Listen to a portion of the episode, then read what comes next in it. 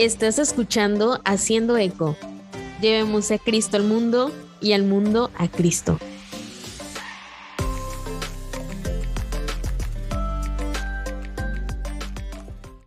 Hola amigos, ¿cómo están? Bienvenidos a un nuevo episodio de Haciendo Eco, el podcast de Eco Evangeli. Gracias por estar de nuevo aquí con nosotros. Es un honor, un placer, un gusto de verdad poder compartir con ustedes acerca de lo que más amamos, que es Cristo. Y pues por aquí le damos la bienvenida, Padre Marlon. Muy buenos días, buenas tardes o buenas noches, Angie, según nos esté escuchando, quien esté participando de Haciendo Eco Podcast. ¿Cómo te encuentras? Yo muy bien, ¿y usted? Espero que también ya, ya hacía falta un episodio. Dicen por ahí que ya nos extrañan. No sé yo si es cierto. Pues que, que, la providencia divina nos, nos permita seguir trabajando en esto y con uno que, que se encuentre con Dios a través de esto que, que, realizamos, pues ya será un gran fruto. Sí, ya será la eh, ganancia, ¿no? Exactamente. Que no es nuestra, sino de Dios. De Dios, siempre debemos de reconocer. Ay, bueno, hoy que ah, estamos grabando. Es que estamos grabando en quinto domingo del tiempo pascual y el evangelio que hemos escuchado es en torno a la vid y los sarmientos y por eso los frutos son de Dios y solamente se obtienen cuando se permanece en Jesucristo. Ya que aquí ya voy a aprovechar para hacer una, breve reflexión. Sí, eh, adelante, adelante. parte de la, de la humildad, lo interesante del, del evangelio que escuchamos el día de hoy es que es tanto el amor de Dios que necesita de nuestros frutos. Es, algo muy, muy eh, especial, como que el, que el abrazarnos a Cristo es una necesidad de Dios en cuanto a los frutos. En, en medio de su omnipotencia, necesita de los frutos de, de, nosotros por el amor que nos tiene. Eso es muy interesante. Es la necesidad de Dios por nosotros. Nada más quería compartir esa breve reflexión porque me, me pareció muy interesante a la luz del, de esto que estamos viviendo del tiempo pascual. Bueno, pues sí, sí, suena muy interesante. Pareciera que no, pero sí, el Señor necesita de nuestros frutos. Así que si tú que nos estás escuchando todavía no te atreves a hacer algo, pues creo que es el, el momento correcto. Siempre es el momento, ¿no? Nada más nos hace falta a nosotros dar el paso. Exacto. Sí, con Dios siempre es el, es el momento. Así que, es. que las respuestas de Dios lleguen cuando Él sabe que las necesitamos es otra cuestión, pero pero él siempre, con él siempre es el momento. Nada más las respuestas son las que hay que saber esperar en, el amor y, en la paciencia que da el Espíritu Santo.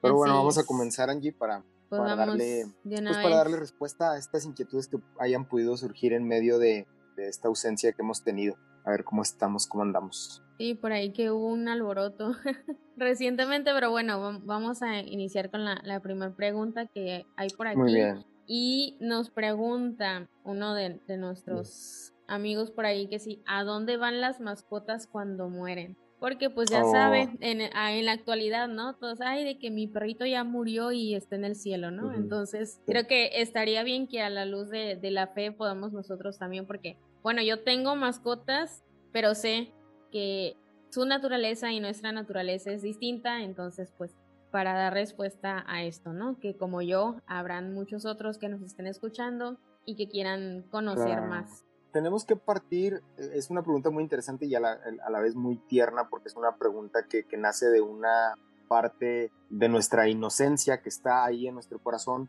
una parte natural del, del entrañar a, a, las mascotas, a, los animales con los que convivimos y que nos lleva a, a una reflexión y a una especie de afecto muy, muy cercano, muy especial, que es natural que nos haga preguntarnos esta cuestión. Quisiera partir primero que nada pues del comprender que los animales evidentemente son parte, son criaturas de Dios, sí, son parte de la creación, que aquí es donde viene la premisa inicial, donde debemos de comprender cuál es la función dentro de la obra de Dios de los animales obviamente tiene una función. Pero, ojo con esta cuestión que es donde viene lo interesante. Por ahí, no hace mucho, bueno, desde el, desde el Papa Pablo VI, por ahí se recuerda mucho una declaración que hizo en torno a un niño que le preguntó sobre su mascota y el Papa le, le respondió que seguramente en la eternidad lo volvería a encontrar. Luego el Papa Francisco hace algunos años también volvió a reiterar en una audiencia que en torno a los animales, a, las mascotas, eh, estaba la, la, posibilidad latente bajo la misericordia de Dios de volvernos a encontrar con ellos. Que dentro de todos estos movimientos animalistas que conocemos hoy en día causó mucho revuelo porque fue como que la apertura a decir, pues el Papa está diciendo, ¿verdad? Que los, que los animales, que los, principalmente los perros y los gatos, ¿no? Que son con los que convivimos con, de una forma más ordinaria, estarían también en el cielo. Y entonces empezó a generar mucho ruido en torno a esta, este Juan Pablo II, también San Juan Pablo II, en algún momento llegó a hablar de la posibilidad del alma en, en los animales y también causó cierto revuelo. Quiero hacer un paréntesis, cuando San Juan Pablo II se refiere a esta noción de la posibilidad del alma en los animales, no se refería a un alma como la, la criatura humana somos nosotros. Se refería al alma de la creación. Sí son seres animados porque son animados en cuanto que participan de la creación perfecta de Dios.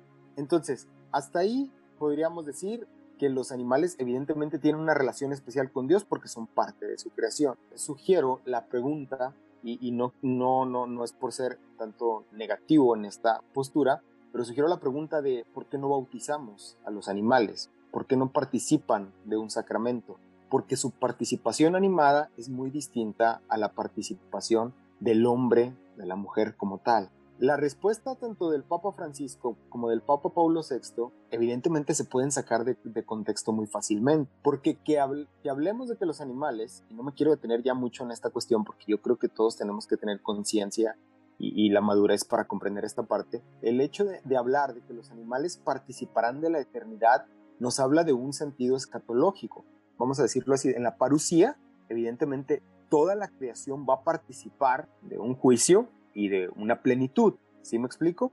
Pero no necesariamente, y aquí es donde viene la parte muy importante, quiero retomar a Benedicto XVI, que fue más, un tanto más reservado con estos temas, no van a participar de la visión beatífica de Dios como lo van a participar los seres humanos, hombre, mujer, porque no tienen la misma capacidad en el alma. Creo yo que la respuesta principal está en esta parte que te digo de no no participan de un sacramento los animales, no son seres animados al nivel del hombre. Y que no participen de los sacramentos, evidentemente que es una noción que nos tiene que ya llevar a la reflexión y a la conclusión de comprender que van a participar de la escatología final o del momento de la parucía, pero no van a participar de la misma visión que tendrá el hombre. Esto tiene que darnos una luz en cuanto al comprender qué sucede con nuestras mascotas, qué sucede con los animales. Ojo, si están en el orden de la creación es porque tienen una función, es porque tienen una razón de ser dentro de, y nos encariñamos evidentemente con, nuestros perros, con nuestros gatos, generamos una, una estima muy especial, pero quizá también por ahí Pablo VI lo, lo llegó a decir en algún momento, tu función sea la de, la de animar la vida de los hombres en un sentido de compañía, pero no una compañía que en ningún momento suple la compañía de los seres humanos entre sí, de entre hombres, de la convivencia entre hombres y mujeres como tal. De aquí a que la iglesia tenga que hacer una reflexión en torno al cuidado de los animales y proponer siempre el respeto y todo esto que tiene que ver con la, el sentido de, no dejar pasar siempre el promover el no maltrato animal y todos este tipo de cuestiones, claro que es válido y claro que está dentro de nuestra noción evangélica el cuidado de la creación como tal, pero es en ese sentido, de la creación toda, ¿sí? Tan importante que cuidemos el medio ambiente en, el árbol, en las plantas, en el, en el aire, como tan importante que cuidemos el orden en que nos corresponde a nosotros la convivencia con los animales. Entonces, ¿a dónde van los animales cuando mueren? No podemos hablar de un mismo nivel de participación que los hombres, porque para empezar ellos no tienen una escatología como la de nosotros, es decir, el juicio de ellos como tal ni siquiera es un juicio equiparable. Aquí quiero retomar así rápidamente, el hombre participa de una doble escatología. La escatología intermedia, que es cuando morimos, y la escatología final, que será en la, en la parucía. Los animales simplemente mueren y en la plenitud de los tiempos, en la parucía, participarán de la purificación, por decirlo así, de la creación como tal. Hasta ahí quiero dejar el tema para, para que ya cada quien haga su propio discernimiento y, genere sus propias conclusiones en torno a esta cuestión del respeto, cuidado y la dignidad de los animales. Clarísimo todo. Así en resumen, los bueno, nuestras mascotas no van al cielo, pero sí tenemos que pues tener una sana convivencia, ¿no? Tanto con, eh. con ellas como parte de la creación, como con los árboles, con el agua, con el aire. Exacto. Entonces, es, es un cuidado porque es parte de la creación. Se nos van a, ahora sí, si lo queremos ver así, se nos va a pedir cuentas también de lo que nosotros hacemos con la misma creación y la participación de cielo, purgatorio o infierno es solamente, o sea, tenemos que entender que son estados del alma. El cielo, el, el infierno o el purgatorio es un estado del alma, no es un lugar físico. ¿sí? Un perro, un gato no va a participar de un estado del alma porque no participa de esa alma que tiene el ser humano como tal, el hombre como muy bien. Bueno, entonces pasamos a la siguiente pregunta. Más bien, ¿cuál sería la importancia del uso del velo o mantilla en misa? O si de repente no, no es importante, pues, porque antes se usaba y ahora como que está volviendo a, tomar forma, ¿no? Es, ah, Esa tradición y eso de, de, usar el velo. Yo soy una de las personas que empezó a usar velo y hay mucha diferencia entre usarlo y no usarlo. Claro que, bueno, yo creo que eso ya va de cada quien, ¿verdad? La devoción que uno tenga, pero sí, hay, hay mucha diferencia entre usarlo y no usarlo. Y pues, usted que está del otro lado de, ¿cuál, cuál sería ese, no sé, eh, esa importancia o el consejo o, o qué comentario tendría sobre esto?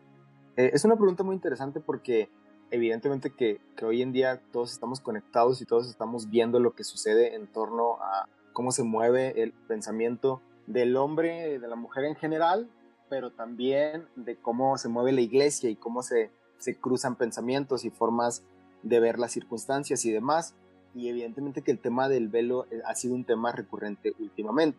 Quiero contextualizar un poco en cuanto a que mm, históricamente el velo no es algo que pertenezca propiamente a la cultura católica de inicio, sí, desde el Antiguo Testamento, desde las figuras más antiguas antes de Jesucristo, encontrábamos la importancia del uso del velo en la mujer como parte del respeto y de la, vamos a decirlo así, de la sumisión a Dios en esa figura de una cuestión hasta vamos a, irnos al mismo Moisés, que no puede ver el rostro de Dios, que no puede contemplar el rostro de Dios. Y entonces se empieza a dar esta tradición del velo, del uso del velo, y lo encontramos históricamente, nada más para contextualizar, desde estos tiempos, desde siglos antes de el acontecimiento Jesucristo. Y como te decía, no es propio de la cultura católica en cuanto que vemos otras culturas que también encontramos el uso del velo en la mujer. Ahora bien,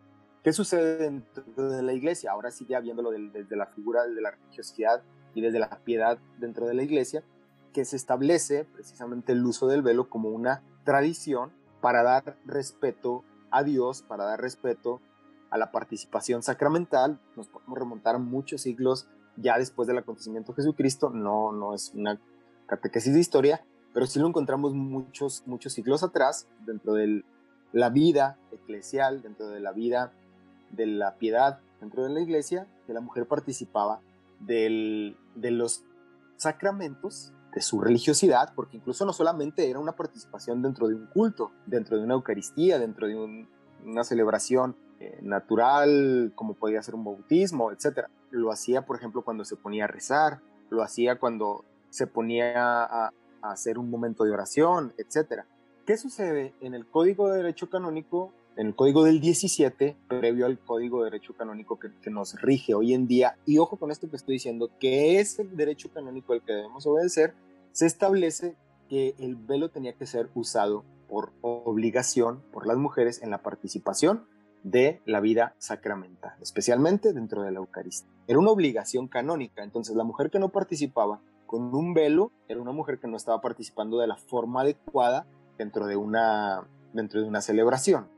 Ahora, eso es por una parte, todavía no quiero entrar al código que nos rige actualmente, sino que viene también la parte de la relación del velo con la mujer que se ha consagrado a Dios, que es la mujer que vive la vida religiosa, que ha encontrado su vocación en la vida religiosa, ¿sí?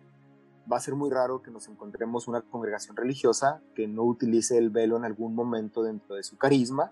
Puede que nos encontremos hoy en día algunas no, que no, y no, no va a estar mal porque su carisma es su carisma propio y tendrá su razón de ser el por qué no, pero la mayoría de las, de las religiosas utilizan el velo precisamente en este, reflejo del, respeto a Dios en una figura externa o en una forma de, vestir externa.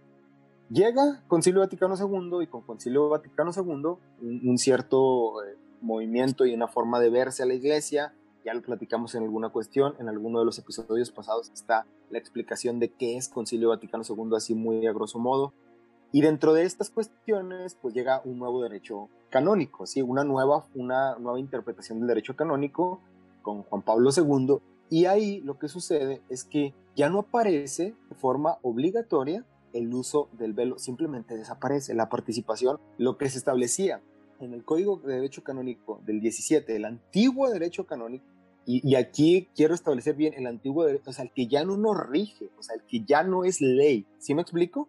Porque muchas veces por ahí tú te puedes encontrar, tú que estás escuchando esto, te puedes encontrar, ah, no, es que el Código de Derecho Canónico del, de, no sé qué años, es que cuando Trento, es que cuando, ojo, nosotros tenemos que vivir bajo el saber leer el signo de los, eh, de, los tiempos a la luz de lo que nos está tocando vivir. Ya no nos rige esa ley canónica, ¿sí? Nos rige un nuevo derecho canónico y este es el que tenemos que obedecer. Y si ya no se establece como una obligación, es porque la iglesia ha discernido que tendrá una razón propia el, hecho de cada quien en su relación con Dios establezca si desea utilizar el velo o no dentro de la misa.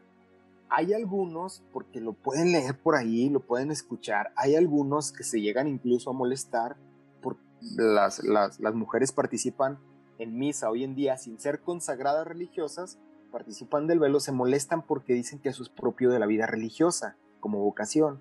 Y es como, pues, es, como, como querer encuadrar todo, querer ser demasiado esquemático y darle la posibilidad de que la mujer hoy en día decida vivir esta intimidad con Dios, pues desde querer utilizar un velo por el respeto que para ella merece. Entonces, no es tanto el voltear a ver este tipo de comentarios de que si solamente las religiosas deben usarlo, porque son los polos opuestos, unos que defienden que solamente las religiosas, luego de pronto los que dicen que el derecho canónico debió dejarlo establecido, que todas las mujeres deberían de participar.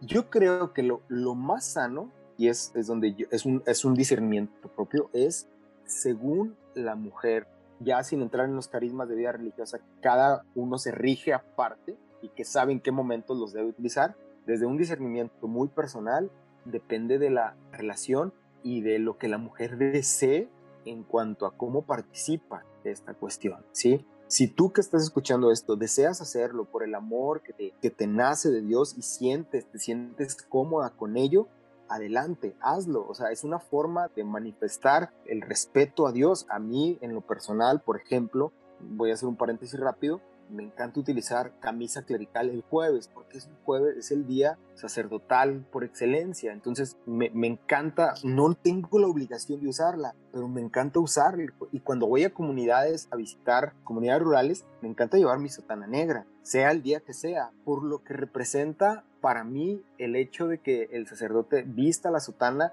en, en este tipo de contextos. Pero esa es una interpretación personal, o sea, yo no hago un juicio de si eh, está, está, de más que use la, la, sotana negra o está de más que no use camisa clerical todos los días. O sea, simplemente como yo me relaciono con Dios y aplica de igual forma en cuanto al velo. También si tú estás escuchando esto y de pronto sientes como que presión de algo así de alguien o de, de, tanta lectura que vemos hoy en día de que es que el velo es, es, es, es, muy importante y la mujer tiene que participar de ello, y, pero tú no te sientes cómoda con ello y no te es ofensivo el no utilizar el velo para participar de la misa o de algún rezo, adelante. es, es la libertad que la, que la iglesia nos da en medio de nuestra relación con Dios. Al final del día, el respeto y la gracia y la intimidad con Dios solamente la ve en el alma y en el corazón Dios y tú. Entonces, conclusión, si quieres utilizar velo por lo que para ti genera como hija de Dios, como amada por Dios, como la que quiere amar a Dios y te sientes cómodo y sientes que le das un lugar de más dignidad o sientes que para ti es muy especial hacerlo, hazlo. Pero también si no sientes esa necesidad, también está bien, ¿sí?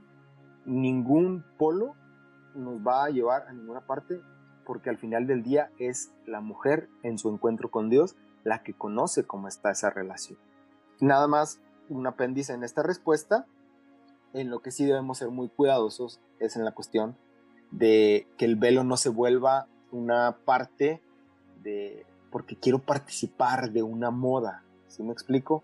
Llévalo a la espiritualidad. Si dentro de la espiritualidad propia, dentro de la espiritualidad que vas creando, tú sientes que tienes que llevar velo para participar de ello, adelante. Pero si dentro de tu espiritualidad es igual de profunda tu relación con Dios, es igual de bella tu relación con Dios y no sientes necesidad de ello, adelante también. No estás ofendiendo a Dios o no estás siendo, vamos a decirlo así, ni más pura por utilizar el velo, ni estás ofendiendo a Dios por no utilizar el velo. Es una cuestión de relación con Dios. Ya entrar en otros detalles de vestimenta y demás es otra cuestión, muy aparte. Si quisiera que no se confundiera esta cuestión. Bien explicado. No usemos el velo o la mantilla por moda, sino porque algo dentro de nuestro ser espiritual siente que es una mejor forma de, demostrar pues a, a nuestro Dios el respeto que se merece. Exactamente en pocas palabras, creo. sí, y también te digo, o sea, como quien dice, yo no, no, siento necesidad como tal, adelante, ¿verdad? O sea, es una cuestión de espiritualidad. Como te digo, si a, si a la luz de la, de la vida religiosa hay consagradas que usan un hábito de determinada forma y hay otras que usan un hábito de otra forma, tan valiosa la una como la otra frente a los ojos de Dios por el carisma de cada uno. Exacto, porque como dicen por ahí, ¿no? Dios a fin de cuentas, lo que nos llama a ser es santos como Él es santo. Y no quiere que seamos como cualquier otro santo, sino desde nuestra personalidad. No es por copiar a alguien más, sino, o sea, hacerlo desde, así como soy yo, eh, lo que me gusta hacer y lo que no me gusta hacer, que ya Dios bien lo conoce, conoce mi corazón, entonces desde allí partir y hacer lo que nos toca, ¿no?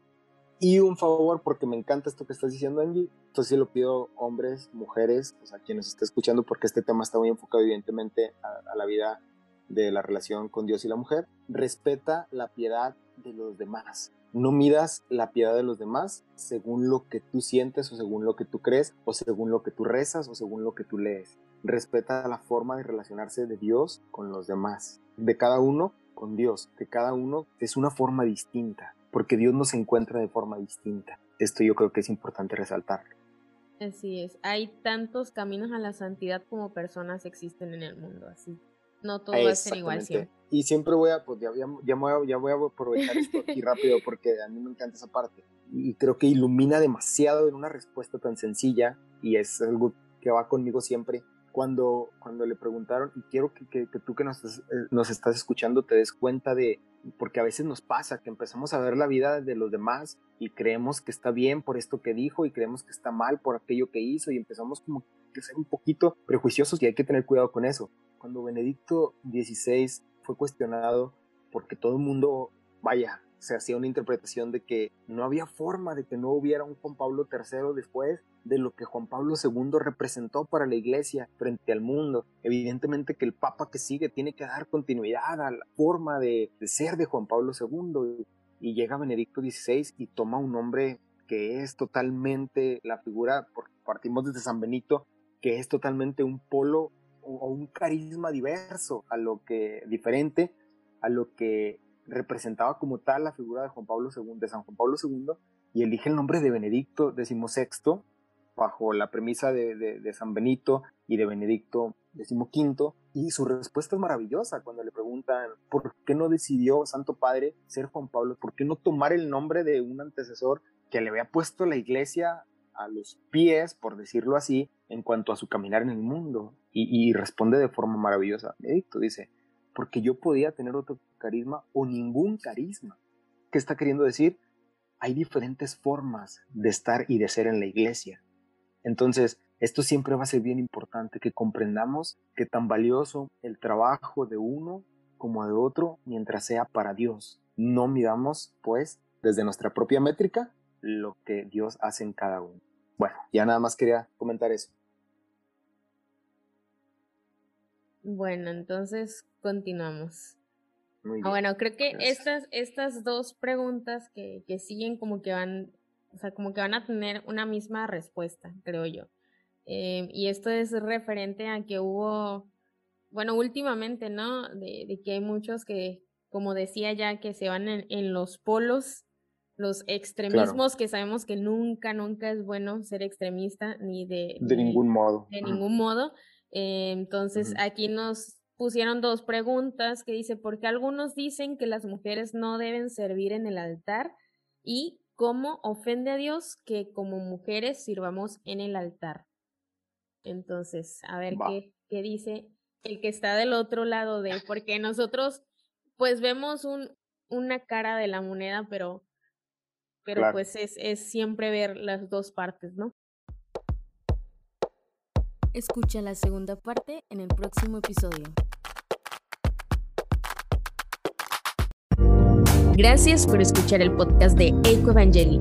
Si disfrutaste de este episodio y quieres correr la voz, suscríbete y déjanos una reseña, ya que así podemos hacer llegar nuestro contenido a más personas. Asegúrate de escucharnos una próxima vez mientras ayudamos a revitalizar la grandeza del catolicismo. Si deseas más contenido e información gratuitos, ve a ecoangeli.com. Nos escuchamos pronto.